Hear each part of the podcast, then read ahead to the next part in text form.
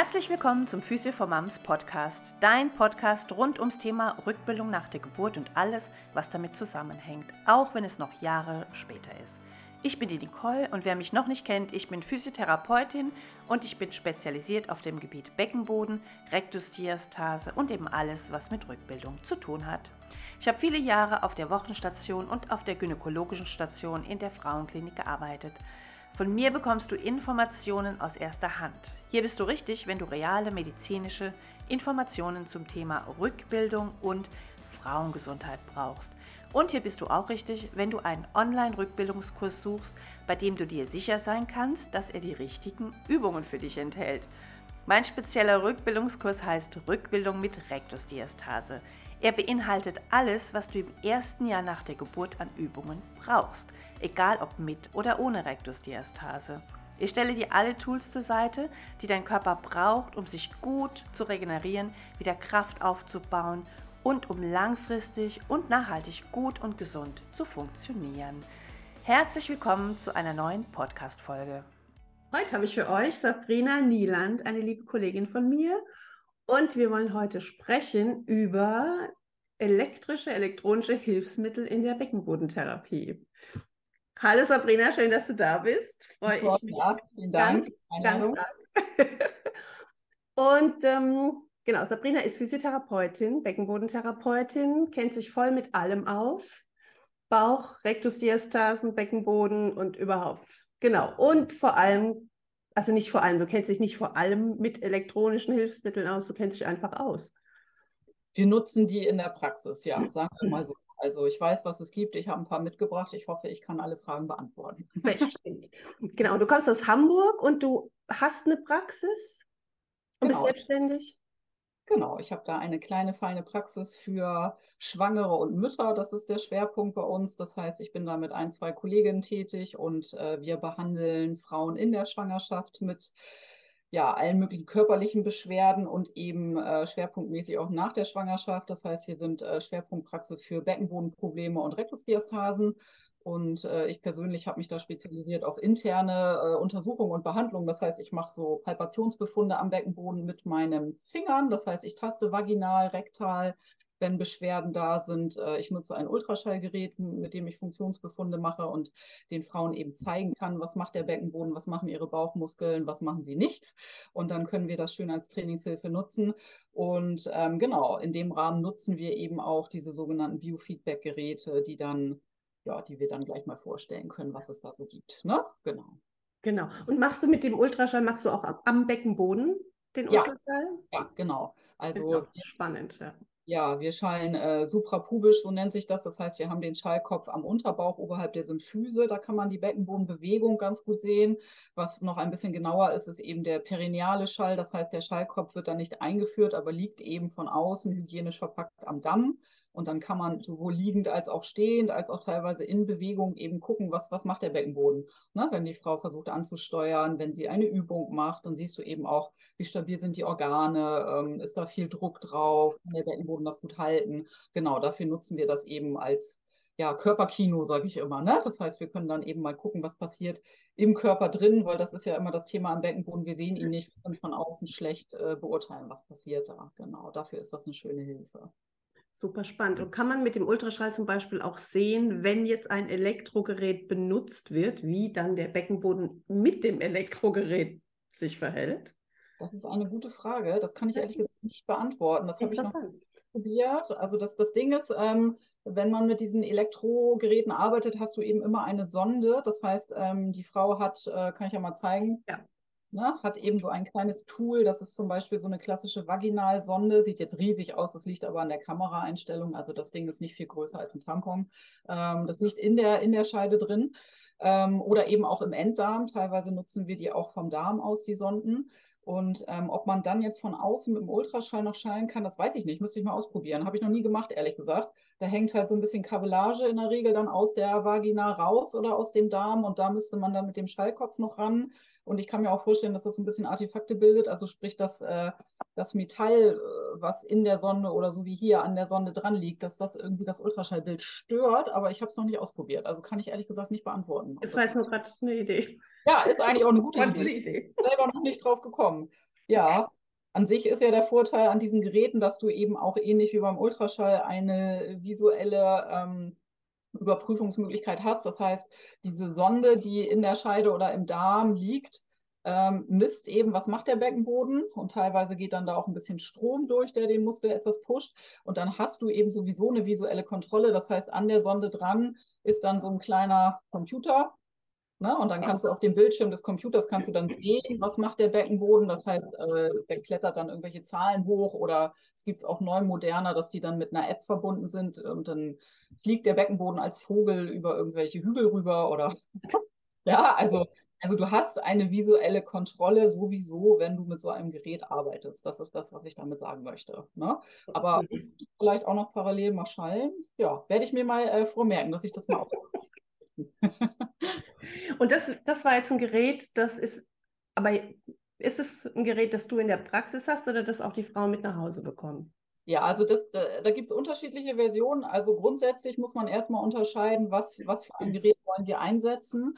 Ähm, das heißt, es gibt die ganz einfache Version, das wäre ein ähm, Elektromyogramm, also das heißt ein Muskelspannungsmesser. Das sind zum Beispiel diese ganzen, die sieht man auch häufig in der Werbung. Ich weiß gar nicht, dürfen wir Namen nennen hier oder lieber nicht? Von mir aus gerne, weil sonst, ich meine. Ja, dann machen wir das gleich mal. Also das, was mittlerweile auch verordnungsfähig ist, das heißt von den gesetzlichen Krankenkassen äh, bezahlt wird, wenn ein Rezept vom Arzt vorliegt, das sind diese zwei hier. Das eine ist der Elvi, der grüne, und das andere ist die EMI, diese blaue Sonde hier. Ähm, und das sind beides EMGs, also Muskelspannungsmesser. Das heißt, die liegen in der Scheide ne, und messen, was macht der Beckenboden außenrum, wenn ihr mit eurem Beckenboden arbeitet. Und dann übertragen die das App gesteuert. Das heißt, da sind keine Kabel dran. Das ist ganz schön. Die übertragen das dann per App auf dein Telefon. Dann hast du eine App auf deinem Handy und dann kannst du eben über dein Handy einmal sehen, was macht der Beckenboden und ähm, kannst den so trainieren. Das heißt, das ist ein reiner Muskelspannungsmesser, der das dann visuell auf ähm, das Medium Telefon überträgt. So kann man das vielleicht sagen.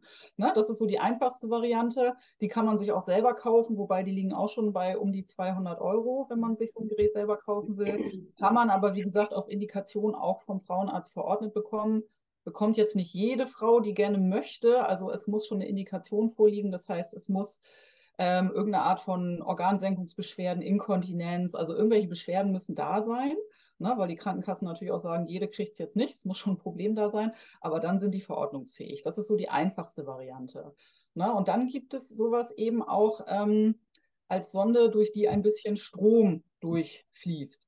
Ja, das heißt, äh, diese Sonde, das wäre dann eher sowas, was ich gerade gezeigt habe, ne, dieser kleine Computer, mhm. der mit Kabel mit der Sonde verbunden ist. Da haben wir die Möglichkeit, dann äh, auch ein bisschen EMS, also ein bisschen Reizstrom durchströmen ähm, zu lassen. Das darf man sich jetzt nicht so vorstellen, dass man dann Schlag bekommt am Beckenboden. Um Gottes Willen, so ist es nicht. Alle Angst, das muss ich mal gleich dazu sagen. Nein, der Strom, der läuft da unterschwellig durch. Das heißt, den spürst du nicht oder wenn überhaupt spürst du so ein kleines Vibrieren. Ne? Und das macht eben manchmal wirklich Sinn, gerade wenn der Beckenboden sehr aton ist. Also aton heißt, dass er eigentlich gar nicht gut ansteuerbar ist. Das haben wir häufig nach Entbindungen, wenn die Geburten ein bisschen prolongierter waren. Das heißt, die Frau musste sehr lange pressen. Es wurde vielleicht auch noch gedrückt oder mit der Saugglocke geholfen. Und dann ist es häufig so, dass der äh, Beckenboden so ein bisschen im Dornröschenschlaf ist, nenne ich das immer. Ne, das heißt, äh, die, die Mädels merken dann schon immer, irgendwie spüre ich meinen Beckenboden nicht. Und wenn ich den dann untersuche oder meine Kollegen den untersuchen, dann stellen wir halt auch fest, ja, der macht halt auch nicht viel, der springt noch gar nicht so richtig an. Mhm. Ja, und da kannst du dir auf Deutsch gesagt einen Wolf trainieren mit irgendwelchen Übungen, den kriegst du nicht. Und da macht es halt absolut Sinn, den ein bisschen mit Strom zu stimulieren ne, damit er so ein bisschen in Gang kommt. Ne? Und wenn er dann ein bisschen in Gang gekommen ist über den Strom, dann kann man eben auch mit normalen Übungen oder vielleicht ne, mit so einem ähm, EMG dann weiterarbeiten. Ja, aber häufig braucht es einfach dieses bisschen Anschubsen über den Strom, damit der Beckenboden wieder so ein bisschen in Fahrt kommt. Und es macht eben auch Sinn, wenn es wirklich irgendwelche Nerven passiert ja auch leider, ne, der Beckenboden, da laufen ja ganz viele Nervenstrukturen durch und die werden eben auch häufig auch so überdehnt, dass die Muskeln gar nicht mehr richtig ansteuerbar sind. Also wenn es so ein bisschen komplexer wird mit Beckenbodenschäden und so, dann ist das mit dem Strom, mit dem EMS äh, hilfreich. Dann reicht so ein reines EMG, so ein reines Muskelspannungstraining nicht. Und das äh, erzählen die Frauen auch häufig in der Praxis, dass sie dann sagen, ja, ich habe mir schon so ein LV zum Beispiel gekauft, bringt aber nichts, der ist irgendwie kaputt, der meldet immer Fehler, ja. Das äh, ist dann häufig nicht so, dass der kaputt ist, aber der, dieses EMG braucht ein bisschen Spannung. Ne? Die, das heißt, es, mhm. es nimmt Druck, also es nimmt Druck wahr. Und wenn äh, die Spannung, die der Beckenboden aufbauen kann, der Druck noch so soft ist, dann kann das sein, dass der das gar nicht wahrnimmt, dass es einfach okay. nicht ausreicht. Und dann sagt er halt immer, versuch mehr, versuch mehr. Und dann sind die Frauen total frustriert. Mhm. Ähm, dann ist das einfach noch nicht das Richtige. Und das sind eben Geräte, die kann man sich nicht einfach so kaufen. Also es gibt frei verkäufliche Geräte, wo auch Strom durchgeht. Ich habe eins in der Praxis, aber die liegen so bei Minimum 700 Euro. Also das ist jetzt nichts, was man sich mal eben kauft. Ähm, die kann man aber eben leihweise auch äh, sich verordnen lassen und dann bekommt man die für drei Monate erstmal nach Hause und kann zu Hause mit dieser Sonde trainieren, erstmal so ein bisschen Grundaufbau vom Beckenboden machen, bevor man dann in Kurse geht, was auch immer. Und ähm, das kann man meistens auch auf sechs Monate, also auf ein halbes Jahr verlängern. Aber die darf man dann auch nicht behalten, die Geräte, weil sobald da Strom äh, mit inkludiert ist, wird das Ganze sehr, sehr teuer. Also diese einfachen EMGs, die darf man dann auch behalten, wenn man so eins bekommt. Ne? Ach, die genau. werden auch ausgeliehen am Ende? Nee, genau, die darfst du behalten. Also dieses ne, LV-EMI, diese reinen EEGs, Muskelspannungsmesser, die kriegst du ne, von der Krankenkasse ja, okay. bezahlt, geschickt. Und das äh, finde ich auch immer ganz schön, ähm, sage ich den Frauen auch immer, die kann man dann in der Schublade haben, wenn man es dann hoffentlich mal erstmal nicht mehr braucht. Und äh, das Thema hatten wir ja gerade, wenn man dann älter wird, so wie wir beide, und äh, so langsam die. Was? Ja, dann es nicht Ich weiß nicht, ich weiß nicht wovon du sprichst. Ja, nee, ne? Nee, nee. Nicht, ne? Aber es wird eine Zeit kommen im Leben jeder Frau, wo sie merkt, oh, Beckenboden wird wieder etwas schwächer. Ja. Und ganz gut, wenn man den noch in der Schublade hat, dann kann man sagen, so, jetzt hole ich den mal wieder raus, jetzt lade ich den auf und dann gibt es mal wieder eine Zeit lang Training. Ne? Wollen wir alle nicht, aber nur, dass ihr es gehört habt, gibt es. okay, und ähm, ab wann nach der Geburt macht denn sowas Sinn?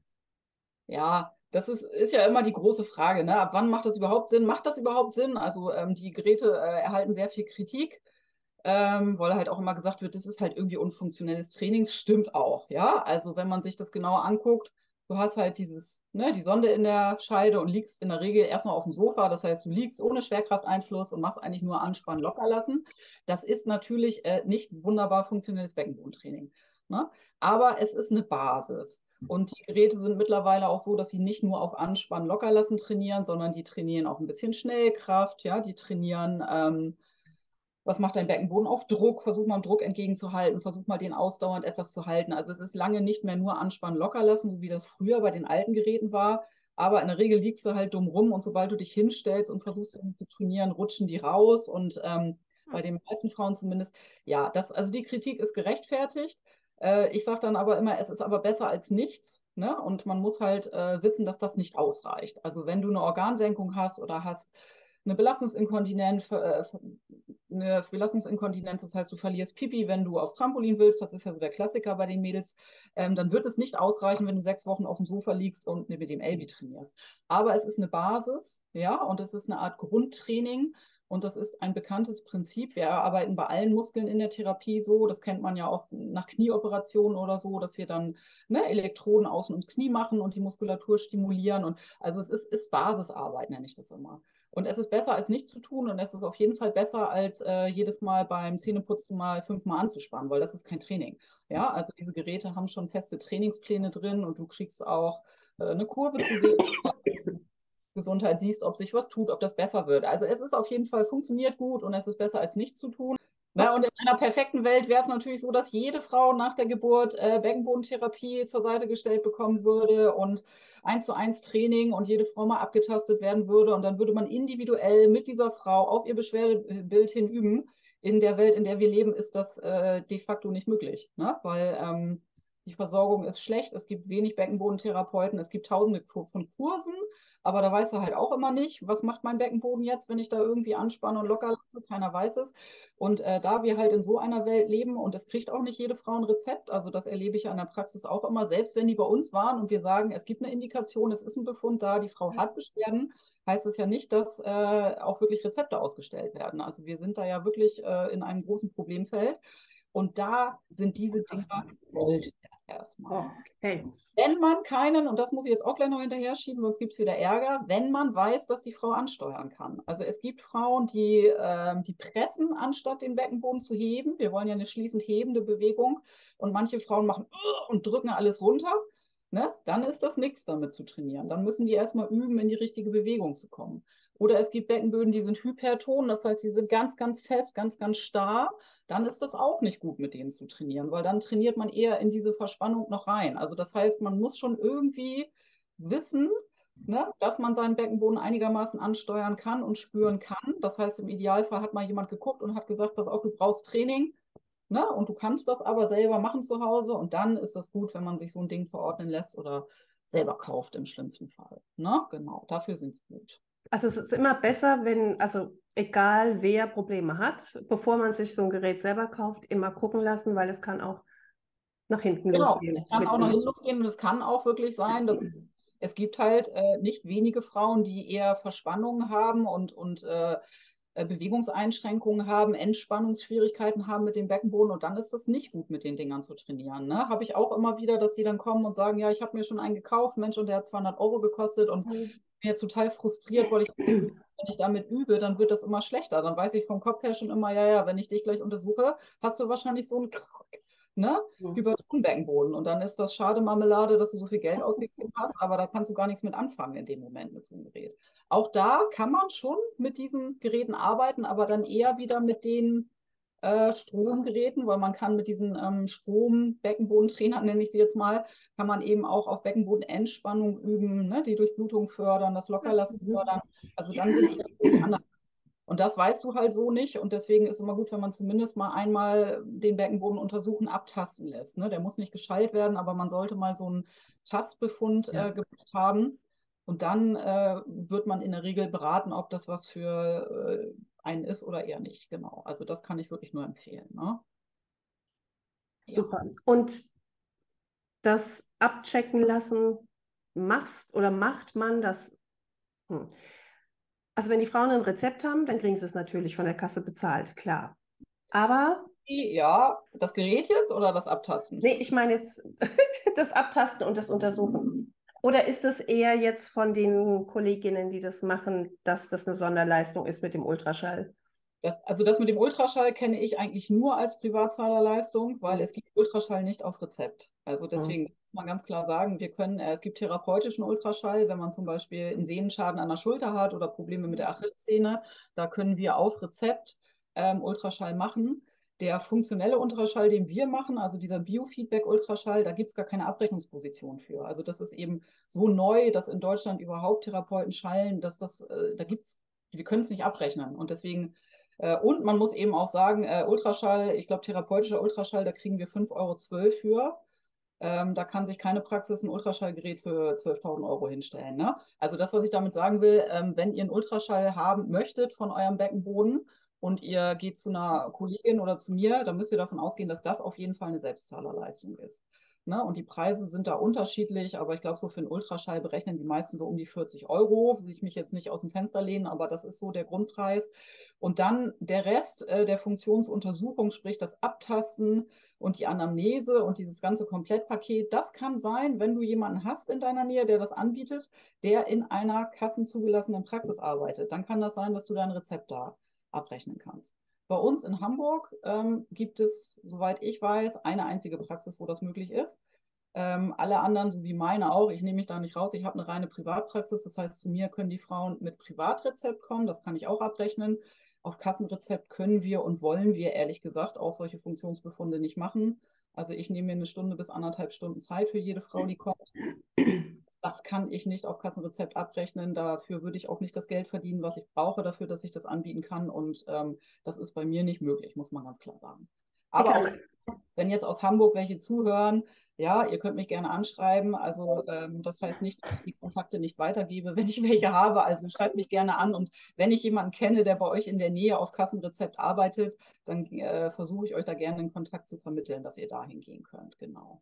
Es ist halt sauteuer, so ein Ultraschallgerät ja, genau. zu kaufen. Ja, das kann, wer kann sich das leisten als Genau, die Ausbildung ist wahnsinnig teuer. Ne? Also deswegen, das lernen wir alles nicht in der Grundausbildung. Da musst du dich für alles qualifizieren. Ne? Das sind mehrere Jahre Zusatzausbildung. Du musst ein Gerät kaufen und du arbeitest wirklich rechtlich auch in der Grauzone. Das ist natürlich auch was, da können die Frauen nichts dafür. Aber es ist nicht so, dass wir das äh, in die Wiege gelegt bekommen, dass wir den Backbone so untersuchen können und dürfen. Und ähm, deswegen ähm, ja, ist es halt häufig, wie bei mir, auch eine Privatzahl.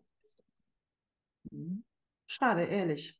Ja, total. Ja, finde ich auch. Also deswegen, ich sage immer, also ich habe äh, eine, eine jüngere, jung ist sie auch nicht mehr, ich hoffe, sie aber eine jüngere Kollegin bei mir in der Praxis, die jetzt auch tastet und fängt jetzt auch an zu schallen. Also die ackert sich da auch gerade durch diese Riesenausbildung und die ist noch jung, die ist motiviert und ich sage mal, du musst eine Kassenpraxis aufmachen, weil es gibt bei uns keine GKV-Praxis, die rennen dir die Bude ein. Ne? Also und das wäre halt auch schön für die ganzen Frauen, die es sich eben nicht leisten können und äh, nicht privat versichert sind und eben keine Heilpraktiker-Zusatzversicherung haben. Über, ne, über Heilpraktiker können wir, wir das bei uns auch abrechnen. Da haben ja manche auch Zusatzabrechnungsmöglichkeiten. Aber wenn du das alles nicht hast und du bist vielleicht noch im Studium und hast aber trotzdem so ein riesen Beckenbodenproblem, dann ist es auf Deutsch gesagt auch wirklich scheiße, finde ich selber auch, dass ja. wir da keine Ansprechpartner haben. Das ist totaler Bockmist und das ist ein Fehler im System.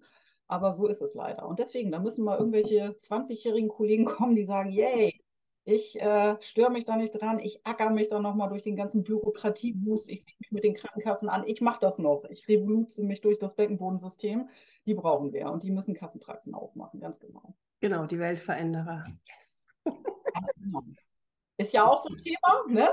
wo wir das gerade hatten mit den Hormonen, wenn man über 40 ist das ist ganz klassisch, dann sagt man auch, dieses Fürsorgehormon, das lässt so langsam nach. Ja, das merke ich bei mir ganz extrem. Hättest du mich vor fünf Jahren gefragt, hätte ich auch gesagt, oh ja, ich telefoniere mal rum und ich spreche mal mit den Gegnerfrauen, vielleicht gibt es da noch irgendeine Möglichkeit. Jetzt denke ich immer, so what? Also ich mache meinen Job, und ich mache den gut und das muss gut bezahlt werden und äh, ich werde diese Welt nicht mehr verändern. Ich gucke im Kleinen, in meinem Mikrokosmos, was ich optimieren kann, aber ich gehe nicht mehr raus und lege mich mit den Krankenkassen an. Also das ist nicht mehr. Und du meinst, es, du meinst, es hat was mit den Hormonen zu tun? Ja, sagt man zumindest. Ne? Echt? Ist, wenn die Kinderphase durch ist, dass man nicht mehr so Fürsorge. Ich habe das nach wie vor für meine Familie, für meinen Hund und so, aber ich habe das nicht mehr für die ganze Welt. Also ich glaube, das hat einfach was mit der, also bei mir, ich denke immer, das ist wie so eine Weltenttäuschung, so ein bisschen. Dieses, oh, es bringt euch alles nichts. Ja, das kann auch also sein. Dieses, äh, komm. 30 Jahre irgendwie mir den Arsch aufgerissen, um irgendwas zu verändern und am Ende ändert sich nichts. Ja, ja du hast doch auch im soll das? gearbeitet. Ne? Guck mal, wie ätzend ist das. Alle 20 Minuten kommt jemand Neues und die haben alle ihre Probleme und haben alle Bedarf und wir sind immer im Zwiespalt. Wir haben die Zeit nicht und wir würden uns gerne um jede kümmern und so. Und deswegen bin ich schon stolz auf mich, dass ich gesagt habe, so, ich mache das nicht mehr mit. Ich arbeite in dem Zeit Umfang, den ich brauche. Und das ist mindestens eine Stunde. Und dann gehen die Frauen zufrieden raus. Und dann haben sie eine Jeans weniger, die sie kaufen können für diesen Sommer. Und das Geld einmal bei mir aus. Und ja, ich bin da eigentlich ganz fein mit, muss ich sagen. Ich mhm. diskutiere da auch nicht mehr rum. Na, ja, aber das kommt, glaube ich, auch echt mit dem Alter, wo du denkst, ach, lass mich doch in Ruhe und ich mache jetzt mein Ding. Und deswegen mache ich nur noch online, weil alles andere denke ich so, ach, ey, das. Und da hilfst du ja genauso, ne? Nicht ich hoffe. aber ja, klar, genau. Und das ist ja auch, äh, genau, funktioniert und du kannst genauso helfen und es ist für dich praktikabel und für die anderen anscheinend dann auch, ne? Also, ja, das hoffe ich. Ja, genau. Ja, genau. genau, aber also nochmal zurück zum Thema. Haben wir jetzt mhm. beantwortet, ab wann man das nach der Geburt machen kann? Nee, oder? nicht so viel. Ja, also pass auf, es gibt da keine, es gibt da keine Vorschriften. Also das, das geht ja schon bei der Frage los, ab wann macht Beckenbodentraining überhaupt Sinn? Mhm. Ne? Also selbst da sind die, die Ärzte und die Therapieempfehlungen noch sehr weit auseinander.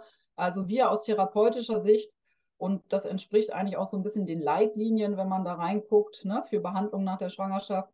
Wenn Beschwerden da sind, dann sollte man eigentlich aus meiner, aus unserer Sicht relativ zeitnah eingreifen. Ja, und das ist halt in Deutschland immer noch der Klassiker, dass dann häufig gesagt wird, ach, ne, die soll mal erstmal ihren Rückbildungskurs machen. Ja, oder ja, die stillt ja noch, wartet doch mal ab, ne, bis das Kind ein bisschen älter ist und so. Also aus der funktionellen Sicht macht es äh, Sinn, wenn Beschwerden da sind, wirklich schnell einzugreifen. Und das heißt da jetzt nicht irgendwie mit Max-Training ranzugehen oder so, sondern Beckenbodenwahrnehmung, Beckenbodenbewegung einschleifen. Ne? Und da sind wir dann automatisch auch wieder bei diesen Dingern für zu Hause. Und aus meiner Sicht, äh, sobald der Wochenfluss, ähm, also im Wochenbett hat man ja diesen Lochchenfluss als Frau, das heißt, äh, Wundflüssigkeit aus der äh, Gebärmutter von der Plazenta-Wunde äh, geht noch vaginal ab. Und das ist halt sehr infektiös. Das heißt, da würde ich nicht großartig äh, mit irgendwelchen Geräten arbeiten. Steht, glaube ich, auch an den Herstellerempfehlungen so drin, dass man es da noch nicht machen sollte. Und ab da eigentlich, wenn man dann irgendwie sich mal hat untersuchen lassen, möglichst auch zeitnah, wenn man merkt, es ist irgendwie nicht alles in Ordnung, kann man dann anfangen mit Therapie, mit Training und eben auch mit diesen Geräten dann für zu Hause, mhm. dass man zu Hause was tut, auf jeden Fall. Ja. Also ich bin eindeutig ähm, Traktion lieber zeitnah anfangen, gerade weil wir eben auch dann diese ganzen Rückbildungsprozesse, die da im Körper der Frau stattfinden, noch wunderbar nutzen können. Ne, man kann natürlich so ein Gerät auch noch nutzen, wenn das Kind drei Jahre alt ist, aber dann macht der Körper selber nicht mehr so viel. Ne? Also der Körper ist ja in so einem riesen Reparaturmodus nach Entbindung. Und den Schwung kann man eigentlich schön mitnehmen, eben wenn es um Training geht, auch wenn es um Pessare geht, um Hilfsmittel und so. Also ich bin da eindeutig pro rechtzeitig anfangen und die Leitlinien äh, sprechen eigentlich auch in die Richtung. Also die Zeiten, wo man ewig wartet, ob es vielleicht von allein noch besser wird, sind Gott sei Dank vorbei. Aber die Frauen mhm. hören Ne? Mhm. Also das ist das, was sie in der Praxis berichten, dass dann häufig gesagt wird, ja, ich soll erstmal abwarten, bis ich meinen Rückbildungskurs gemacht habe und ne, ich soll erstmal abwarten, bis ich nicht mehr so viel stille. Und die haben ja keine Lebensqualität, wenn sie auslaufen, wenn sie unter Organsenkung leiden und so. Also dieses ganze schöne erste Babyjahr ist quasi komplett zerschossen durch diese Beschwerden. Und allein deswegen finde ich das schon schade. Und wie gesagt, wir können diesen ganzen Schwung der Rückbildung viel besser nutzen, wenn wir zeitnah anfangen. Ja, du, du, kannst doch die Leute nicht in einen Rückbildungskurs schicken. Also, da ja aber, was sollen die in einem Rückbildungskurs? Ja, das ist völlig genau.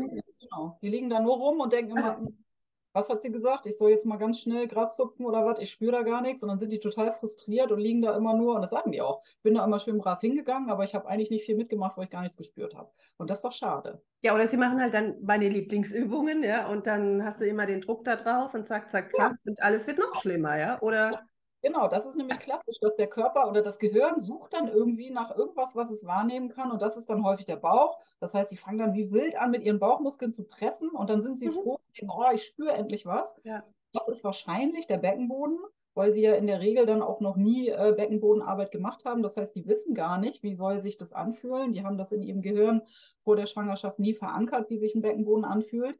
Und wenn die dann irgendwas spüren, ob das der Po ist, ist ja auch klassisch, ne? dieses Po-Klendern oder Bauchmuskeln anspannen, dann denken sie, ja, das ist es jetzt. Und dann machen die eigentlich was, was total kontraproduktiv ist in diesen Kursen. Also deswegen eigentlich müsste, plädiere ich auch immer dafür, dass man einmal kurz vor dem Rückbildungskurs guckt, ob die überhaupt richtig ansteuern können.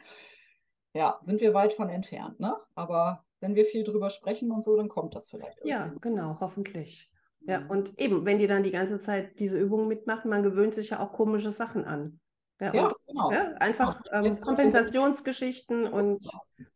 Genau, das merken wir dann bei den Check-ups auch, dass man dann sagt, ne, versuch mal nicht mit dem Bauch, versuch mal wirklich von unten was zu greifen und so. Es ist ganz schwer für die dann umzuschalten ja. und auch total schwer zu verstehen, ne, weil das im Kopf ja. dann schon eigentlich so abgespeichert wurde als richtig. Und wenn wir denen dann sagen, ja, hast jetzt zehn Wochen bist du da brav immer hingegangen, aber es hat dir eigentlich nichts gebracht. Es war sogar eher vielleicht nicht so gut, was du da gemacht hast. Ne? Das ist immer doof. Deswegen ist es ja in anderen Ländern auch toller, dass da zumindest mal einmal geguckt wird. Dafür haben die keine Kurse, muss man sagen, häufig. Aber da wird zumindest nach der Geburt mal getastet. Das machen dann häufig auch die Hebammen oder eben auch Therapeuten. Ohne mhm. Ultraschall, aber einfach mal gucken, mal einen Finger in die Scheide legen und mal gucken. Ne? Und dann haben wir Normwerte, wie soll sich das anfühlen, wie viel Bewegung soll der machen, wie schnell soll der sein. Und das ist eigentlich so toll, wenn das mal gemacht wird, aber ist bei uns nicht so. Ne? Kommt vielleicht noch. Ja, kommt vielleicht, ne? Hat halt auch was mit Zeit zu tun. Die Hebammen können das ja auch häufig, auch wenn die das nicht lernen, soweit ich weiß. Aber das wäre natürlich super, wenn die Hebammen schon mal so einen, so einen ersten Check machen würden, so einen schnellen. Aber die haben ja gar keine Zeit. Ne? Also die rennen ja auch nur noch von Frau zu Frau, die kriegen so wenig Geld und also da sind wir ja schon wieder im nächsten Thema. Ja, also das, ja. das gut über die Hebammen laufen, wie ich finde. Warum auch nicht? Die sollen es ja nicht therapieren, das können sie nicht, das dürfen sie auch nicht, das machen wir dann, aber sie können diese, dieses Abfangen ne, dieser auffälligen Frauen machen. Also ja, wir wissen, genau. wenn, wenn ich zehn Frauen betreue als Hebamme oder im Kurs habe, dann wissen wir, drei davon haben ein ernsthaftes Problem mit ihrem Beckenboden, können den nicht finden, können den nicht ansteuern. Und für diese drei ne, wäre das einfach toll, wenn jede Frau untersucht werden würde, dass man diese drei rausfiltert und sagt, hier, pass auf, genau für dich wäre es gut, besorg dir mal ein Rezept, ne? nochmal ein bisschen Physio machen, dann erst im Kurs gehen, whatever. Ne? Aber das, äh, ja, kommt vielleicht noch. Vielleicht erleben wir das noch in unserem Berufsleben. Vielleicht. Oder in der nächsten Generation, die nach ja. uns kommt. Aber es ist ja super. Es ist ja super, dass ganz viele Physios jetzt einfach auch so Ausbildungen machen. Das ist ja ja, ist cool, ne? relativ ja. trendig im Moment. Ja? ja, also ich bin ja auch erst in Anführungsstrichen so seit acht Jahren in dem Thema so intensiv drin, auch mit dem Ultraschall. Und also bei Instagram, da, da warst du ja die erste, würde ich fast behaupten, die da überhaupt irgendwas vom Beckenboden und Rektusdiastase gemacht hat. Und ähm, als ich dann da irgendwann aufgeploppt bin, da war zumindest bewusst auch keiner, der das mit dem Schallen oder so vorgestellt hat. Mhm. Also da war es echt noch so, oh, was, Beckenboden, ist ja voll langweilig, was macht ihr denn da? Und ist ja auch heute, also wir haben immer wieder mit den anderen Berufsgruppen, also wenn man sich mit Physiotherapeuten unterhält, die nicht unbedingt am besten arbeiten, dann finden die das häufig total merkwürdig, was wir machen. Also unsere eigene Berufsgruppe findet es häufig merkwürdig, dass wir den Beckenboden untersuchen. Wo man immer denkt, ja, aber ein Knie untersuchst du doch auch, wenn die Frau mit Kniebeschwerden kommt. Muss ich doch den Beckenboden auch untersuchen. Was ist daran komisch? Aber die eigene Berufsgruppe findet es häufig merkwürdig. Und äh, ich habe lange als Dozentin an der Berufsfachschule für Physiotherapie gearbeitet. Ich habe da auch Gynäkologie unterrichtet. Und das war jetzt nicht so das Lieblingsfach. Ne? Es war schon immer nee. so, dass, oh Gott, heute Gott. haben wir also keiner will freiwillig Gyn machen, wenn nee. ist. Ne? Die wollen alle an die Sportler oder so. Aber ähm, das kommt jetzt gerade und das ist total cool, finde ich auch. Also und ich glaube auch gerade dieses mit dem Ultraschall, das hat eben auch mal so ein bisschen hippen Schwung da reingebracht, ne? Oder dieses äh, Rektusdiastase, ne? dass das halt auch so ein bisschen aus dieser moderigen Ecke rausgekommen ist. Also da tut sich gerade ganz, ganz viel, genau. Und deswegen ist das toll, dass es auch immer mehr Ansprechpartner, Partnerinnen ja in der Regel eher sind es die Mädels, die sich dahin ausbilden lassen ähm, gibt. Ähm, genau, also da genau sehe ich auch eine starke Entwicklung und das ist, das ist toll, ne? dass wir also, einfach ja. werden, dass das Thema präsenter wird, genau. Also wenn, das, wenn der Unterricht an den Schulen schon verbessert werden würde, wäre schon viel geholfen. Ja, eigentlich musst du da echt, da tut sich ja auch viel, ne? Mit ja. den Lehrern in dem, im Biologieunterricht und so, dass man eben wirklich mal die Vulva da ordentlich und dass die Klitoris eben wirklich bis runter geht und nicht nur das kleine Pünktchen da oben ist und so. Also es passieren ganz, ganz viele tolle Sachen. Meine Tochter ist jetzt in der ersten Klasse und ähm, die kam irgendwann mal an vor ein paar Wochen und meinte, ja, Mama, also äh, wir haben ja eine Scheide und Papa hat einen Penis. Ich sage, ja, mega. Ja, echt? Woher weißt du das? Das, ja, das haben wir in der Schule besprochen. Ich sage, ah, guck mal, siehst du, das ist aber cool. Blümchen und ne, Käfern, die sich da gegenseitig umarmen und so, ne? Weil es heißt halt Penis, es heißt Scheide und das, da fängt es an, ne? Dass wir eben aus diesem Schambereich rauskommen und gerade für die Mädels ist es so wichtig, ne? Dass sie ja. sich trauen, das anzusprechen. Und das haben wir, habe ich in der Praxis, kennst du wahrscheinlich auch, ne? Aus deiner Arbeit. Also das ist ja nach wie vor so, dass es immer noch so ein Hihihi-Thema ist, ne? Und ähm, also dafür ist Social Media halt auch super wichtig, dass die Mädels eben auch ja. sehen, ach mal, da gibt es riesen Accounts, die sprechen nur über Inkontinenz oder die sprechen über, ich kann Pupse nicht halten und so. Ach guck mal, dann ja. kann ich auch mal kommunizieren. Es ist nicht mehr so hinter vorgehaltener Hand das Ganze. Ne? Und das macht ja auch schon ganz, ganz viel. Also da, das ist ja auch schon ein, ein ein Weg in Richtung ähm, Verbesserung, Heilung, wenn man das so nennen will. Genau, ne? genau. Namen nennt, ne? Ja, genau. Und es sind ja so viele betroffen, also warum soll man nicht drüber sprechen, ne? Ja, das sind so viele betroffen. Also ich meine, so viele. Ja. Da muss man drüber sprechen. Ganz genau. Und, ja. und ich fand immer so die ganze Zeit, auch früher in der Schule, das war immer so Beckenboden, das waren immer so alte, grauhaarige Frauen, weißt du, die so Tücher geschwungen haben und so. Ja, oh Gott, ja. Das genau. war Beckenboden. Tücher schwingende. Ja, und das ist ja auch nach wie vor das Klischee. Und ich finde auch, also da bin ich auch äh, zum Beispiel, glaube ich, nicht wirklich gut. Ähm, ich mache auch gar nicht mehr so viel Kurse, weil ich bin jetzt nicht so der Entertainer, ne? Aber es gibt richtig geile Beckenbodenkurse, auch Rückbildungskurse. Ne? Ich habe Kolleginnen, ich sehe das bei Instagram, was die machen, wo ich ja. immer denke, da hätte ich auch Bock drauf gehabt, ne? Mhm. Schön Boom-Boom-Musik und nicht nur irgendwie Klangschale im Hintergrund und eben wirklich tollen Übungen, die man auch umsetzen kann im Alltag und im ja. Kraftsport dann anwenden kann. Also es ist vorbei, dass wir nur auf dem Petsyball sitzen und ein bisschen rumwippen und äh, im Hintergrund läuft da irgendwie Weihrauchgeräuscher und so. Also aus der Schublade sind wir langsam raus und das ist gut, ne? dass wir dieses moderne Beckenbodentraining machen. Äh, was natürlich am Ende immer noch das gleiche ist wie früher, aber es haben viele hinbekommen, dass sie schön verpackt haben und dass man dann eben auch gerne hingeht, weil das ist ja, ja. mit allen Sachen so. Ne? Also wenn ich gesagt bekomme, ich äh, soll was für meinen Rücken tun und dann gehe ich dreimal in so einen Kurs, wo irgendwie ne, nur Qigong äh, auf einem Bein stehen gemacht wird, dann habe ich vielleicht keinen Bock mehr. Aber wenn ich dann einen Kurs finde, wo mein Rücken ganzheitlich trainiert wird mit toller Musik und tollen Übungen, wo ich rausgehe und denke, oh, das hat Spaß gemacht, dann gehe ich da auch gerne wieder hin und dann bleibe ich auch am Ball. Und genauso ist das bei der Diastase. Genau. genau. Das ist immer das Gleiche. Aber das habe ich auch noch miterlebt. Also auch in meiner Ausbildung äh, für den Beckenboden, das war teilweise sehr, sehr angestaubt. Ne? Ja. Ich dachte so, oh. Ja, und nur atmen, weißt du, immer nur atmen und dann ah, Spaghetti, ja. Spaghetti schlürfen. Also Weißt du? Ja, und eben so angestaubt, ne? So dieses, dass du sagst, dass du echt dachtest, mein Gott, ich bin Mitte 20 und äh, ich habe das Gefühl, ich liege hier nur unter 80-Jährigen so, ne? Man muss natürlich auch mal gucken, was hat man für ein Klientel, was möchten die gerne, ne? Und dann das therapeutische, trainerische da so verpacken, dass es irgendwie für alle passt. Das ist die Kunst. Ne? Das, machen wir. das machen wir, ja. machen ja, wir. ich bin gerne Therapeutin, ich fasse gern an, ich behandle gern, aber dieses Kurse, ich fand schon früher Bewegungsbäder anleiten, fand ich schon ganz schrecklich. Ich bin jetzt froh, dass ich äh, Mädels habe in der Praxis, die gute Kurse machen, die da Bock drauf haben. Und ich mache auch gerne ab und zu noch mal einen Workshop. Aber ich kann, finde auch dieses zehn Stunden mit super spannendem Inhalt füllen. Das ist mir auch immer schwer gefallen. Also ich bin da nicht so die Touren.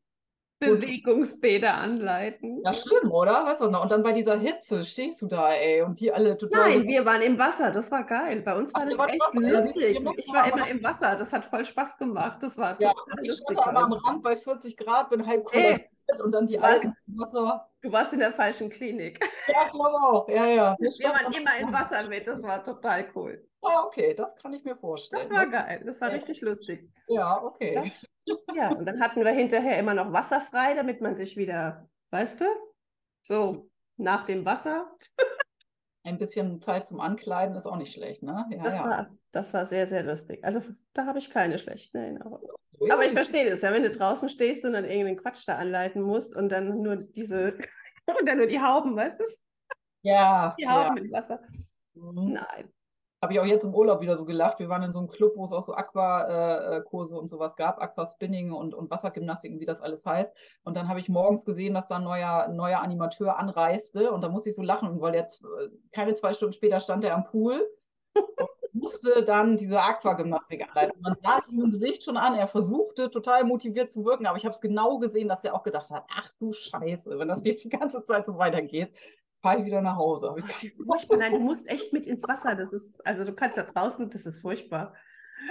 Hilfe. Ja, also diese Dinger, wie gesagt, äh, genau. die wunderbar netzen, nicht verteufeln, die sind verordnungsfähig. Entweder gibt es sie leihweise auf Rezept und ähm, ja, es ist halt, ähm, nicht alle Ärzte sehen das so wie wir. Und das ist so das große Problem. Das heißt, äh, wenn ihr da jetzt ganz motiviert hingeht zu eurem Frauenarzt und sagt, ich habe das jetzt gehört und es gibt die Möglichkeit, ich hätte gerne ein Rezept, ich würde das gerne machen, heißt das nicht, dass der sagt, hey, ich schreibe dir das auf. Ja, also es ist so ein bisschen schwierig. Es muss eine Indikation da sein. Und gerade wenn es um Strom am Beckenboden geht, dann ähm, genau, muss halt irgendeine Art von Beckenbodenschaden, Nervenschaden, eine Avulsion, äh, ein Beckenboden, der gar nicht anspringt, ein sehr fester Beckenboden, also irgendwas Schlimmes in Anführungsstrichen muss da sein. Das kriegt man nicht einfach so. Muss man ja aber auch nicht, ne? Für die einfachen Sachen, wenn es nur um Training geht, da reichen diese kleinen Dinger, die man, wie gesagt, notfalls auch mal selber kaufen kann zum Geburtstag oder zu Weihnachten sich schenken lassen kann. Auch die gibt es auf Rezept, aber eben ein bisschen gucken, wie sind eure Ärzte drauf, wie alt sind die, gehen die noch auf Kongresse, gehen die selber noch auf Fortbildung, kennen die diese Sachen überhaupt? Ja ne? weil das ist ja auch immer das alte Thema. Der, die Gynäkologin ist nicht unbedingt Spezialist für den Beckenboden. Das heißt, häufig kennen die sich gar nicht aus ne? und wissen auch gar nicht, was soll ich da aufs Rezept schreiben und so. Also was ich damit sagen möchte, nicht so gleich äh, mit der Tür ins Haus fallen, erstmal vorsichtig anfragen, was halten Sie davon und gebe es die Möglichkeit, dass ich das verordnet bekommen kann. Und auch da, wenn die Güns nun gar keinen Plan haben, ähm, gerne ins Beckenbodenzentrum gehen. Ne? Das ja. sind dann wie bei den Pessaren und bei allem anderen auch, wenn es wirklich um Beckenbodenbeschwerden geht, dann sind eigentlich die Urogynäkologen in den Beckenbodenzentren da eher die richtigen Ansprechpartner. Da können die Güns nichts dafür, die lernen das nicht, die werden dafür gar nicht ausgebildet und die haben dann dementsprechend auch nicht richtig Bock, sich damit zu beschäftigen, ne? weil das dauert, die müssen sich da einlesen und so. Also seid nicht enttäuscht, wenn die, die oder der Gün dann sagt, mache ich nicht, weiß ich auch gar nicht, was das ist. Das passiert, ne? Ist häufig so, ja. Genau, und im Zweifel, also es schadet nichts, dann, wenn man von seinem Arzt, von der Ärztin enttäuscht, komplett enttäuscht ist, es schadet nichts, auch irgendwann mal einen Arztwechsel vorzunehmen, sage ich dann auch immer. Also wenn es nicht mehr geht, ja, also ich meine, wenn jemand sich gegen alles sträubt, kann man auch woanders hingehen. Ja, und äh, ne, es ist wirklich, das würden die natürlich so nie sagen. Aber zum Beispiel ist hier, wir haben ja auch diese Hilfsmittel, diese Pessare, ne, diese Würfel und Ringe und so. Und da habe ich das ganz häufig, dass die äh, Frauen dann total motiviert zum Gün gehen und sagen, Mensch, ich, ne, ein Pessar, ich würde gerne eins tragen, können wir das mal machen? Und dass die dann auch wirklich so ein bisschen harsch reagieren und sagen, nee, wieso und was soll das? Und mhm. ja, die kriegen für eine Pessar-Anpassung 6,70 Euro, glaube ich. Ja? Und eine Pessar-Anpassung dauert locker eine halbe Stunde, wenn man das ausprobiert. Und mhm. die werden dafür nicht ausgebildet, die müssen da irgendwelche Zusatzkurse machen, so wie ich auch. Und die kriegen es einfach gar nicht bezahlt. Und äh, dementsprechend muss man auch einfach verstehen, wenn so ein Gün sagt, ich habe hier mit meiner Schwangeren Krebsvorsorge, Nachsorge genug zu tun. Ich will mich auf Deutsch gesagt mit dem Scheiß nicht auch noch auseinandersetzen. Das kann man denen nicht vorwerfen. Wenn ich dafür noch nicht mal Geld kriege, würde ich das auch nicht machen. Ne? Und deswegen, dann muss man auch mal, wie du schon sagtest, sagen, okay, dann bist du nicht mehr der richtige Ansprechpartner für die Problematik. Mhm. Dann du dir noch zur Krebsvorsorge und mach dann mal einmal einen Termin in der Beckenbodentherapie oder eben im Beckenbodenzentrum und such mir jemanden, der da auch wirklich Ahnung hat und mich auch gut beraten kann. Weil das ist ja das Nächste. Es bringt ja auch nichts, wenn die euch irgendwas aufschreiben, ja. äh, einfach damit ihr zufrieden seid und wieder abhaut. Und äh, dann, dann hängt ihr da und habt da irgendwie ein Gerät, mit dem ihr nicht hantieren könnt. Dann könnt ihr die ja auch nicht fragen, wie das funktioniert, wenn die sich damit nicht auskennen und es einfach nur verordnet haben, damit ihr Ruhe gebt. Und also ist ja schon gut, wenn man dann auch jemanden hat, der wirklich weiß, was er da macht und was ihr braucht. Ne? Genau. Hast du eine Liste von sämtlichen Leuten, die Ultraschall machen? Also von Physios? Zufällig? Weil ich mhm. frage ja immer wieder, kennst du jemand, äh, was weiß ich wo, da oder da oder da oder da? Ja, also ich weiß, dass die eine Kollegin hier, die ähm, Gina, ähm, die hat mal eine Liste erstellt letztes Jahr. Da ging es aber allgemein um Check-ups. Also es gibt keine öffentlich abrufbare Liste. Ähm, aber die hat mal nach Postleitzahlen so gesammelt, auch über Instagram. Das kann ich dir nochmal verlinken. Ja, mach mal. Mhm. Das heißt aber nicht, dass die alle auch schallen. Also das kann auch sein, dass das halt nur, in Anführungsstrichen nur, das reicht ja auch aus, ne? nur so palpatorische Tastbefunde. Ja. Aber dafür gibt es eine Liste. Ansonsten immer die AGOP-Liste durchgucken, ne? auf www.aggop.de. Äh, da kann man halt wirklich gucken. Da, ihr, da sind alle ähm, gelistet, auch nach Postleitzahlen, die Beckenbodentherapie anbieten. Ähm, das heißt aber nicht, dass die alle schallen und tasten. Also genau. da gibt es spezielle Buchstaben ja. wieder für Ultraschall fürs Tasten. Da müsst ihr genau gucken. Ne? Ist jemand Muss die Liste lesen können. Ne? Ja. Und eben auch wirklich, äh, höre ich ganz häufig, wirklich vorher mal anrufen oder eine E-Mail hinschicken. Ja, und wirklich mal fragen, äh, ob die wirklich auch tasten. Also es scheint häufig so zu sein, dass die irgendwann mal einen Kurs gemacht haben zum Tasten oder zum Schallen, haben sich aber nie ein Gerät gekauft oder machen das einfach auch nicht regelmäßig, stehen aber nach wie vor auf dieser Liste und dann steht ihr da und macht wieder nur Hopsen auf dem Petsyball. Ne? Also das kann passieren. Und das, deswegen vorher einmal nachhaken. Wie arbeitet ihr? Macht ihr das wirklich? Ich komme speziell von sonst wo hingereist und brauche einen Funktionsbefund. Macht ihr das überhaupt? Also das kann ich wirklich nur empfehlen. Ne? Ja, das höre ich immer wieder, dass das nicht immer so ist. Ja? Auch da muss ja nicht jeder tasten. Ne? Es gibt Leute, die machen gerne Kurse und für die ist das fein, ist ja auch vollkommen in Ordnung. Ähm, aber wenn man eben speziell nach so einem Funktionsbefund sucht, dann äh, wäre es natürlich auch gut, wenn der dann auch gemacht wird, wenn man da extra anreist. Ne? Ja, eben. Also wenn man es ganz, ganz, ganz genau wissen will, wäre mit Tasten und Palpieren und mit allem gucken schon ja. sinnvoll. Ja, und dann muss man natürlich auch sagen, gibt es ja nicht nur die AGOP, ähm, ne, die AGGUP, das ist ja diese große Vereinigung in Deutschland, da bin ich zum Beispiel auch ausgebildet und die meisten Kollegen, die ich kenne. Es gibt ja auch noch die Tanzberger Beckenbodentherapeuten und die Bebo-Therapeuten, wobei ich, ich bin mir jetzt nicht sicher, aber ich meine, dass die alle nicht tasten. Also ich meine nach wie vor, dass das alles Konzepte sind, wo nicht getastet und nicht geschaltet wird. Ich glaube auch, genau. Also ich glaube, das musst du extra machen dann. Genau, in Deutschland ist das die AGOP und dann gibt es Kollegen, die sind von Frau Dr. Junginger ausgebildet. Bärbel Junginger ist eine Doktorphysio, die ähm, bildet auch aus in der Palpation und auch im Ultraschall. Da weiß ich aber auch nicht, glaube, da gibt es auch keine Therapeutenliste. Also da sieht man auch schon wieder, ist ja. Hm?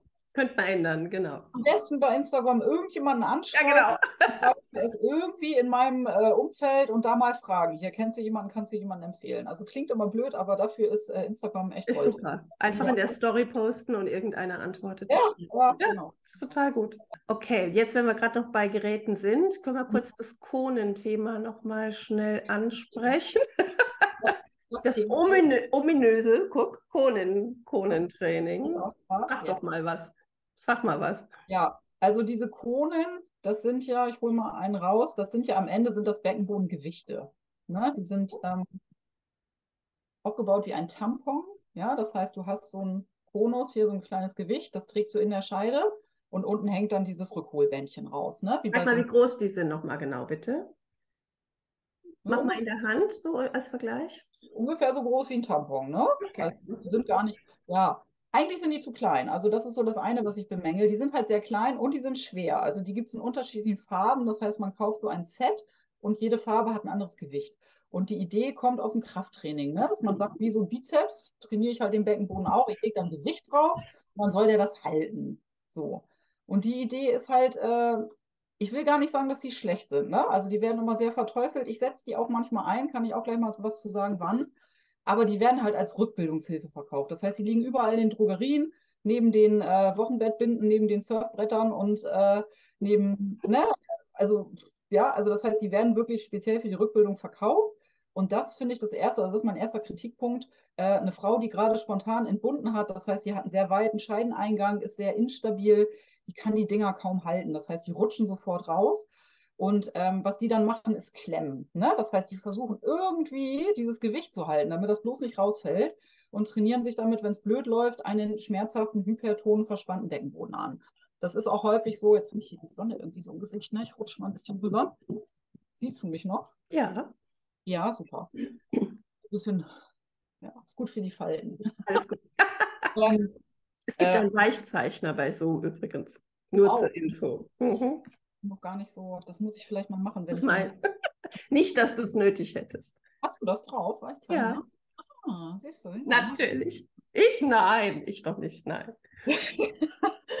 also, wo waren wir? Ja, die sind schwer zu halten, wenn man eben noch sehr weich ist und direkt nach Geburt voll mit Restschwangerschaftshormonen, voll mit Stillhormonen und eben nach einer totalen Überdehnung ähm, ist das ganz schwer für die Frauen, so ein Gewicht zu halten. Und wenn die das halten können, dann klemmen sie in der Regel alle. Ja, und das ist nicht optimal. Wir wollen ja einen Beckenboden, der sich frei bewegen kann, der nicht klemmt. Ja, und das habe ich auch tatsächlich häufig in den Gesprächen. Das heißt, die Frauen kommen mit einem schmerzhaften Beckenboden, Schmerzen beim Geschlechtsverkehr, Schmerzen beim Fahrradfahren, beim Tampon einführen und erzählen dann häufig, dass sie eben mit diesen Dingern trainiert haben. Ja, also heißt nicht, dass es für alle schlecht ist, aber wenn du nicht weißt, ob du deinen Beckenboden schon schön ansteuern kannst, dann ähm, solltest du spätestens, wenn du mit den Dingern aufstehst und das Gefühl hast, die flutschen dir sofort raus, solltest du es lassen. Ja, also das kann man wirklich pauschal, glaube ich, dann davon abraten. Das ist halt auch das nächste, die sind total klein und glatt. Schwer, klein und glatt. Und das ist natürlich fies. Ne, dann bin ich eher Freund von sowas, von solchen Kugeln. Ne, das ist so, dann hört man vielleicht Kugel in Kugel. Die ist schön groß, ja, und hat den Vorteil, dass man eben nicht in dieses Klemmen kommt. Das heißt, du gehst dann mit dieser Kugel spazieren und da drin liegt noch eine Kugel und die bewegen sich gegeneinander und stimulieren so indirekt den Muskel. Das ist schön für die Trophik, gut für die Durchblutung vom Beckenboden. Ja, und die rutschen nicht so leicht raus. Das heißt, die Frau kann dann auch ihren Beckenboden locker lassen und der wird indirekt dann trainiert. Ne? Ist auch nicht dieses immer anspannen, locker lassen, sondern der trainiert sich automatisch durch die Bewegung mit. Finde ich dann besser. Ja, diese, ähm, diese Kronen, die setze ich ein, wenn ich weiß, die, äh, die Frauen haben eigentlich einen ganz guten Beckenboden, haben aber so eine Belastungsinkontinenz unter Impactbelastung. Also das heißt klassischerweise so eine Crossfitterin, die ihre Double anders macht, ihre Seilsprünge und die eigentlich im Alltag gar kein Problem mehr hat, die ich untersucht habe und ich weiß, die kann den Beckenboden wunderbar ansteuern, aber hat halt immer unter extrem schnellen Hüpfbelastungen dieses Tröpfchenthema. Ne? Dann habe ich die Erfahrung gemacht, wenn die mit solchen Dingern trainieren, sprich äh, hüpfen, Boxjumps machen, Trampolinspringen, äh, Seilsprünge machen, dass das häufig einfach noch ein bisschen mehr Schließdruck provoziert. Und dann sind die dicht. Und das führt häufig auch dazu, dass der dann wirklich auch dichter wird, in Anführungsstrichen, ne, mit diesen Konen. Aber das ist eben was ganz anderes als eine Mutter, die gerade frisch entbunden hat. Also da reden wir dann über Beckenbodenböden, die schon trainingsstabil sind, ne, ja. die mindestens ein halbes Jahr nach Entbindung sind und so. Also das, was ich an diesen Dingern echt äh, nicht schön finde, ist, äh, dass die eben so vom Marketing her in diese Rückbildungsecke gesteckt werden. Ne? Das ist eigentlich, ja. was man schön mit denen machen kann, das ist eigentlich nicht so gedacht. Eigentlich sollst du damit rumlaufen. Aber ich finde die ganz schön als Spürhilfe. Das heißt, man führt das eine in die Scheide, ne? dann liegt dieser Konus in der Scheide. Und dann kannst du von außen an dem Bändchen ziehen. Und dann sage ich den Frauen, dann sollen die versuchen, gegenzuhalten. Also sollen dieses Rausziehen des äh, Gewichtes verhindern über ihren Beckenbodenmuskel. Dann macht er ja genau das, was wir wollen. Der macht ein Greifen und Hochziehen. Also das ist schön für die Frauen, die noch Schwierigkeiten haben mit diesem, ich spüre das gar nicht oder ich kann mhm. dieses Heben nicht so gut machen. Ne? Da kann man schön, kann man aber eigentlich noch schöner mit dem eigenen Finger. Also da ist eigentlich noch schöner, wenn man sagt, führ doch deinen eigenen Finger ein und versuch den ein bisschen zu greifen und hochzuziehen. Das ist eigentlich noch schöner. Aber das ist immer das, wo ich den Frauen sage, wenn ihr das schon habt, habt es schon geschenkt bekommen, habt es schon gekauft, dann nutzt es dafür aber jetzt noch nicht ewig damit rumlaufen. Ne? Und ich weiß, die äh, eine, eine Kollegin hatte gerade mal ein Posting gemacht ähm, zur Studienlage zu diesen Konen. Das, was ich jetzt erzähle, ist ja mehr so Erfahrungswissen und nicht wirklich evidenzbasiert. Und es, das, was sie da gepostet hatte, war eine Studie, die war uralt. Und da konnte tatsächlich durch Kronentraining eine Verbesserung der Kraft erreicht werden. Das stand aber meiner Meinung nach auch nicht bei was für Frauen sie die überhaupt getestet haben. Also waren die direkt nach Entbindung oder hatten die überhaupt schon mal ein Kind bekommen? Also wer wurde da überhaupt untersucht? Und das war irgendwie eine Studie, die schon 20 Jahre alt war, so ungefähr. Also es gibt jetzt nicht so richtig aktuelle Studienlage auch dafür. Ja. Ne? Und am Ende waren es wieder Frauen ohne, Ge ohne Geburt und ohne Ja, genau. Das ohne alles. Und es waren fünf Stück, weißt du? Genau. Man weiß es nicht, man weiß es nicht. Deswegen, ja. Ich weiß nicht, empfiehlst du die oder was, was hältst du von denen? Ich empfehle die eigentlich überhaupt nicht, weil die nicht richtig angewendet werden. Ja. Also wenn das kauft dann jemand und dann wird damit irgendwie dreimal täglich 20 Minuten rumgelaufen und dann, weißt du, das ist wieder so random einfach, Hauptsache was ja. gemacht und das ist total, also ja. ja. Das ist wie das klingt so nach diesem Quickfix. so einfach. Ja. Ich trage das Ding einfach und laufe damit rum. Mir haben auch schon Frauen erzählt, die haben das dann das ganze Wochenende getragen und waren dann total stolz. Ich gedacht habe, oh Gott, ein armer Beckenboden, das ganze Wochenende hier, ne? Und fanden das dann total toll. Aber das ist halt eigentlich nicht das, was wir brauchen ne? und was wir wollen. Und nur weil der den gut halten kann, heißt es eben nicht, dass ihr einen super Beckenboden habt. Kann sein, dass der halt so verspannt ist, dass der deswegen ja. nicht ausrutscht. Aber das heißt nicht, dass ihr einen super Beckenboden habt. Also wir brauchen einen flexiblen, einen reaktiven Beckenboden, der reagieren kann. Und wenn der so fest ist und ja. krampft, kann der gar nicht mehr federn und kann nicht mehr reagieren. Also deswegen per se, wenn man nicht weiß, was man da mit seinem Beckenboden macht und wie der eigentlich drauf ist und was der braucht, würde ich da auch eher von abraten. Ja. Genau. Das ist im Prinzip eigentlich auch wie beim Joggen. Eigentlich brauchst du, musst du schon Muskeln aufgebaut haben, damit du es gut machen kannst. Ja, genau. genau. Ja, du, genau. weil das Ding an sich trainiert jetzt nicht deine Muskeln dahin, dass sie funktionell genau. werden. Genau. trainiert eigentlich dieses Kneifen. Ne? Und das ist ja nicht das, worum es auch geht, aber nicht ja. nur. ja. Genau, super. Super, vielen Dank. das dazu fehlt noch was. Was ist denn mit der Rektozele, wenn der. Ach ja, das hattest du gefragt, ne? Genau, wenn der Stuhl nicht drin bleibt. Also die Frage war, ob ähm, so ein Biofeedback-Training Beispiel Strom, ne? ob das hilfreich sein kann. Macht man das überhaupt? Ja, ist ein Versuch, ähm, sicherlich. Ich glaube, ist auch eine Indikation, wo die Krankenkasse das dann zahlt. Sprich, wenn du eine Rektozele, wenn du eine Senkung vom Enddarm hast, das ist das ja so eine Ausstülpung vom Enddarm in Richtung Scheide, ähm, dann ist das, glaube ich, auch eine Indikation, wo man so ein Gerät bekommen kann. Jetzt ist halt die Frage, was, äh, was will man damit erreichen? Ne? Also eine, eine Rektozele ist ja so wie alle anderen Organsenkungen auch, ist ein faszialer Defekt. Ja, also entweder eine Überdehnung des Bindegewebes oder eben häufig auch äh, Bindegewebe, was ein bisschen kaputt gegangen ist. Und das kannst du mit Strom, also die Sonde würde dann ja schon in der Scheide hinten an der hinteren Scheidenwand liegen. Das heißt, du kriegst schon eine Stimulation von diesem Gewebe, was da ausgeleiert ist, über diese Sonde und der Strom wird da auch sicherlich reingehen. Und ich kann mir vorstellen, dass das äh, die Trophik verbessern kann. Ne? Fasziales Gewebe, Bindegewebe ist eh ganz schlecht durchblutet, ist sehr braditroph. Dann macht es immer Sinn, irgendwas für die Trophik zu machen. Aber das, was ich, äh, wo ich mir eigentlich sicher bin, ist, dass das eine Rektozele nicht wegzaubern wird. Ja, also so ein Sondentraining ist gut, um den Muskel zu pushen und der Muskel kann dann diese Aussackung vielleicht ein bisschen besser stabilisieren, anheben, das ist alles möglich. Aber du kannst, um bei der Ursprungsfrage zu bleiben, eine Rektozele nicht durch Strom wegmachen. Ne? Das ist leider so. Aber es kann eine gute unterstützende Maßnahme sein, ne? ganz klar. Auch bei den Avulsionen und so, ne? wenn da so ein Abriss vom Beckenboden stattgefunden hat oder die Nerven nicht mehr gut leiten, dann ist das eine gute Zusatztherapie, aber es ist keine alleinige Therapie. Ne, das ist wie beim, bei einer Diastase ein Tape draufkleben, ist eine gute Zusatzmaßnahme, wird aber die Diastase nicht wegzaubern. Ne? Also so kann man es vielleicht vergleichen. Ne? Also es ist ein Zusatztool, aber als alleinige Therapie sicherlich nicht ausreichend. Ja. Okay, gut. Super. Haben wir noch was vergessen? Ich überlege gerade.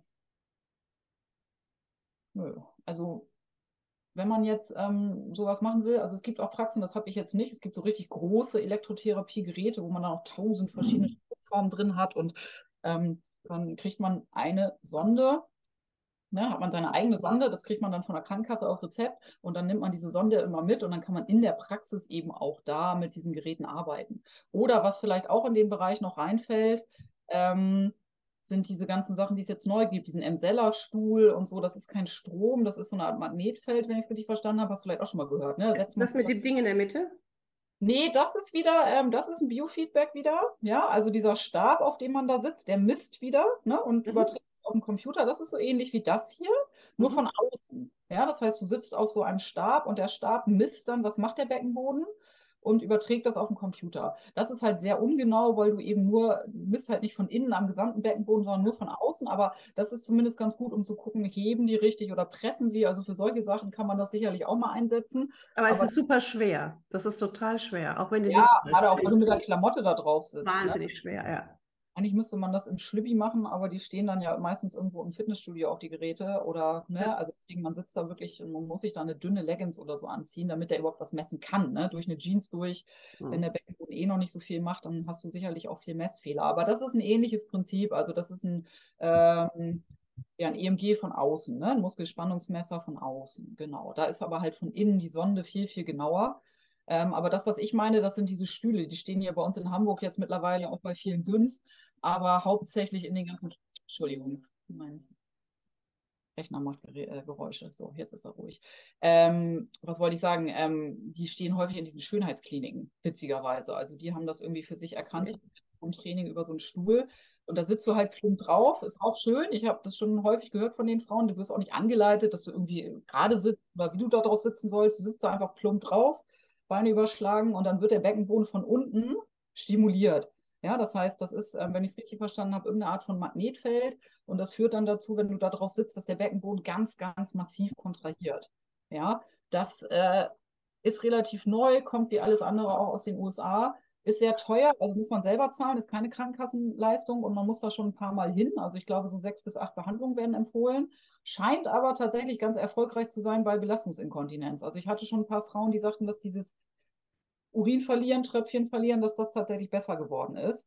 Aber auch da, ne, es guckt sich vorher keiner deinen Beckenboden an. Das heißt, wenn du mit total verspannten Beckenboden dich da drauf setzt, dann kann es auch sein, dass deine ganze Problematik deutlich schlimmer wird. Und da steht dann auch kein Beckenbodenphysio, der dich anleitet, sondern irgendeine Arzthelferin, die sagt, hier setzen Sie sich mal drauf, hier ist die Zeitung und dann sitzt du da einfach ein paar Minuten. Aber das sind auch so Sachen, die natürlich in den Bereich mit reinfallen. Ne? Wenn wir so über moderne Beckenbodentherapieformen sprechen, dann ist das was, was gerade viel kommt, diese ganzen Stühle. Emsella heißt der eine, dann gibt es noch einen anderen, weiß gerade gar nicht, wie der heißt. Keine also, Ahnung. Also, gibt schon einen Nachahmer, also es kommen da jetzt so ein paar Sachen. Ne? Das sollten wir vielleicht noch erwähnen. Also der Markt wird größer. Ja. Aber bei allem wäre es halt gut, wenn man einmal mal von innen mal tastet, kommen ja. wir immer zur Basis, um mal zu gucken, was braucht denn eigentlich mein Beckenboden? Und dann kann man sich diese 300 Euro oder was das kostet für so eine Trainingseinheit da auch vielleicht sparen, weil der Beckenboden vielleicht genau das gerade gar nicht gebrauchen kann, ne, was da gemacht wird. Gut zu wissen. Mehr kann man, kann ich zumindest, glaube ich, da jetzt gar nicht gerade zu sagen.